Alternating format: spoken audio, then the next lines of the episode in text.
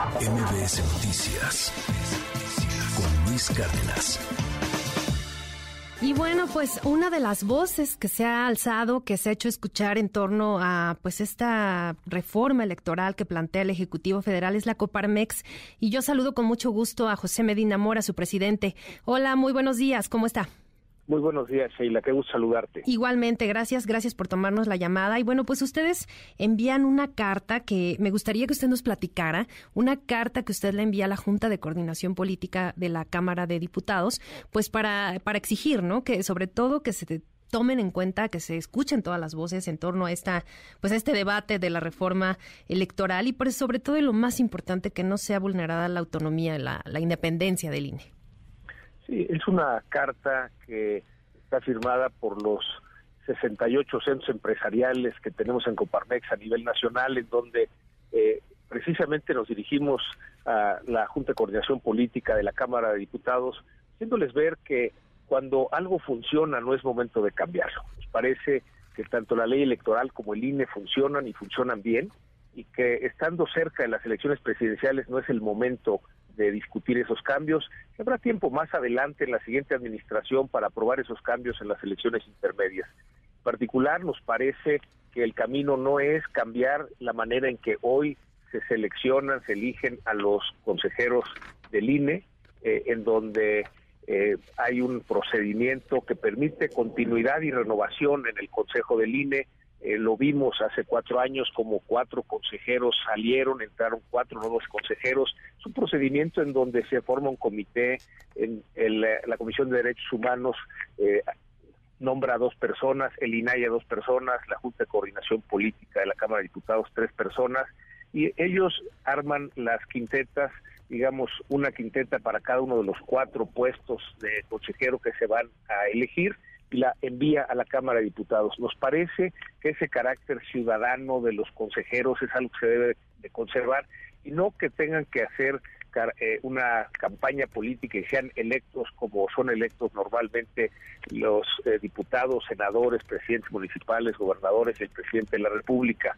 Es decir, el CINE, el, el, el, eh, el Instituto Nacional Electoral, el INE, eh, se ciudadanizó hace más de tres décadas, entonces era el Instituto Federal Electoral, y desde entonces hemos podido ver cómo avanza la democracia, cómo hay equilibrios en el país. Hemos pasado por tres elecciones presidenciales en donde tres distintos partidos han ganado las elecciones y estas transiciones se han dado en paz y es lo que queremos que siga sucediendo. Precisamente hay que conservar la neutralidad del árbitro y eso es lo que principalmente argumentamos al solicitar que no es momento de cambiar esta manera de, elegir a los consejeros del INE, porque precisamente sería eh, una manera de quitar esa neutralidad que hemos visto que ha funcionado. Hemos tenido elecciones muy apretadas, todos recordamos la del 2006, con todo y las impugnaciones y revisiones, pues el que tuvo el mayor número de votos fue el que fue declarado ganador. Hemos tenido en los estados también situaciones similares. Recordemos, en Colima hubo una elección a gobernador en donde la diferencia era 500 votos y se contaba una vez y otra vez y otra vez. Finalmente el Tribunal Electoral invalidó esa elección, se volvió a convocar y ganó el mismo candidato. Esto quiere decir, eh, el INE ha sabido precisamente organizar las elecciones, capacitar a los ciudadanos que eh, de alguna manera abren las casillas, reciben a los ciudadanos los votos, arman las actas y con esto hemos podido avanzar. México es ejemplo mundial en lo que ha hecho el INE, eh, no nada más en la organización en donde los vecinos vigilan estas casillas, sino también en el sistema del PREP que nos permite tener este resultado en el día de las elecciones. En fin, son mejores prácticas internacionales de las que somos ejemplo en México y por eso nos parece que no debe cambiar esta neutralidad del árbitro que es eh, el INE. Y, desde luego, Sheila, es muy perfectible eh, siempre una ley, en este caso la ley electoral. Simplemente consideramos que es eh, mejor hacer esos cambios antes de una elección intermedia en la siguiente administración. Justo, justo creo que ese es el punto nodal. Ayer, por ejemplo, escuchábamos al secretario de, Gobernación, lo, escuchábamos en la nota anterior de mi compañera Nora Bucio, pues que ya decía que estaban negociando, ¿no? Ya platicando con el PRI. Esta, esta planadora, que, sabemos que es morena en, el Congreso, pues por la mayoría que tiene, eh, pues es muy, muy probable que se apruebe una reforma que ellos planteen en sus términos. ¿Ustedes qué riesgos ven en cuestión de que no se modifique nada, que pase como cuchillo en mantequilla y que pues esto que planteaban de, de pues este retroceso que podría, pudiera significar el, modificar la operación de este órgano, pues que nada más y nada menos eh, llevó al poder al actual presidente de la República.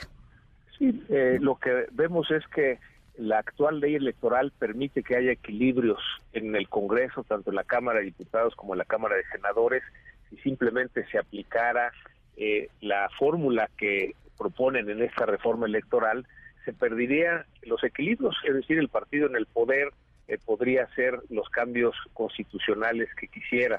Nos parece que para que avance la democracia tiene que haber equilibrios, ya que hay una gran responsabilidad de los diputados de oposición, por lo pronto, más adelante les tocará a los senadores, en donde pues para que haya un cambio en la Constitución tienen que estar de acuerdo los eh, diputados de oposición y desde la ciudadanía es precisamente lo que les pedimos, o sea, que vean cuáles son estos cambios que realmente requiere el país para que aparezcan en la Constitución. Desde luego que esperamos que no se aprueben leyes que sean inconstitucionales y en caso de que así sea, pues acompañaremos a las acciones de inconstitucionalidad. No podemos permitir en el país que se sigan aprobando leyes que vayan en contra de la Constitución. Necesitamos ser un país de Estado de Derecho. Los riesgos, sí, la que vemos es que en la medida de que no se respete un Estado de Derecho, en la medida que hay esta incertidumbre si va a seguir la democracia en el país, pues estamos mandando una señal que detiene las inversiones.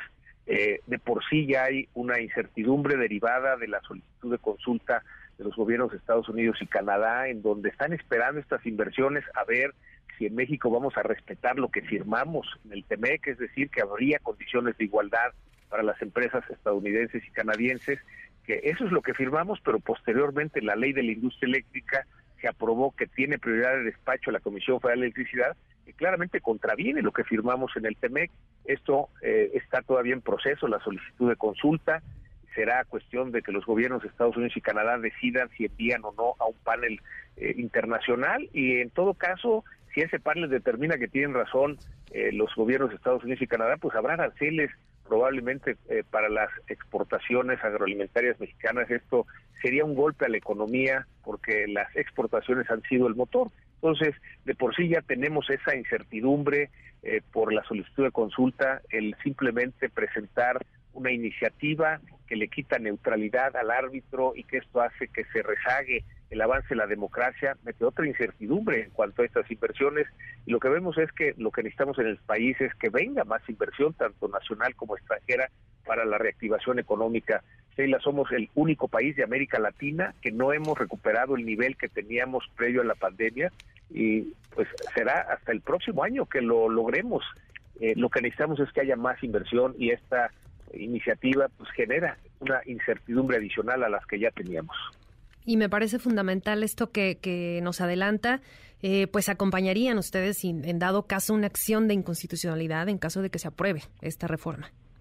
Sí, nos parece que tenemos que cuidar ese Estado de Derecho, que significa pues que todos respetemos las leyes, es decir, de, eh, desde el presidente hasta el último ciudadano, desde la Constitución hasta la última ley, todos tenemos que respetar las leyes. Cuando en el legislativo se aprueban leyes que son inconstitucionales, esto no nos lleva a un Estado de Derecho, es una mala señal precisamente hacia las inversiones que pudieran llegar al país, porque hay esta incertidumbre de si se van a cumplir estas leyes, si esa inversión es segura o no, eh, y no hay necesidad de generar esa incertidumbre cuando lo que requerimos es que llegue más inversión. Claro, y pues justo hablando del tema de inversiones y, aprovechando eh, la, oportunidad, pues preguntarle, eh, cambiando un poquito de tema, de esto que se aprueba ayer en el Senado de y que también ustedes se han pronunciado al respecto, pues de este aumento, ¿no? del periodo vacacional, que obviamente también pasará a la Cámara de Diputados, pero ustedes en, Coparmex, ¿cómo lo, reciben? ¿Cómo, ¿Cómo lo ven? Bueno, e, es una iniciativa que hemos dialogado tanto con senadores como con diputados de hace más de cuatro meses Desde luego acompañamos esta iniciativa. Eh, lo que eh, sondeamos con las empresas es que muchas de estas empresas, a pesar de que la ley establecía eh, seis días, es decir, una semana de vacaciones al año, empezando con eso, ya muchas empresas tenían la práctica de empezar con dos semanas. lo que solicitamos en su momento, tanto a los senadores como a los diputados, es que hubiera gradualidad. Lo que nos preocupa son la micro y pequeña empresa, en donde eh, lo que solicitamos es que hubiera un paso de seis a nueve días y luego a los doce días y que además no se tuvieran que tomar continuas todos los días de vacaciones. Eh, seguiremos en el diálogo con los diputados eh, a ver si se logra esa modificación, pero definitivamente acompañamos esta iniciativa. Como está la ley todavía hoy con seis días, estamos a nivel de países como Uganda, el pasar a 12 días nos pondría a nivel de países como Colombia, como Ecuador, como Perú. Nos parece que es más cercano a la realidad.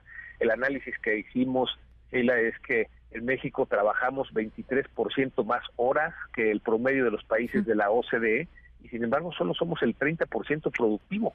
Hemos creído en este país que para ser más productivos había que trabajar más horas, cuando en realidad para ser más productivos necesitamos trabajar y descansar.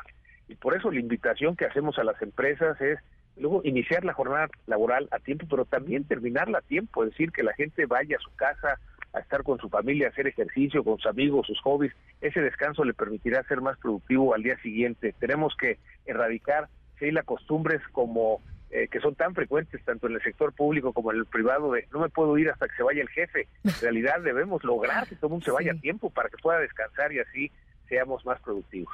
Claro, y como dicen, ¿no? El salario emocional también siempre es importante y, y pues es, es es importante saber que ustedes como Coparmex respaldan, acompañan esta, esta iniciativa que sin duda beneficia a todos, ¿no? Y al país en, cuestión productiva. Pues muchísimas gracias por estos minutitos en MBS Noticias. Le agradezco enormemente que nos haya compartido estas reflexiones en torno a la reforma electoral y pues también, eh, por supuesto, a, eh, a la laboral. José Medina Mora, presidente de Coparmex. Muchas gracias. Con mucho gusto, Sheila. Un saludo especial para ti y para todo tu audiencia. MBS Noticias con Luis Cárdenas.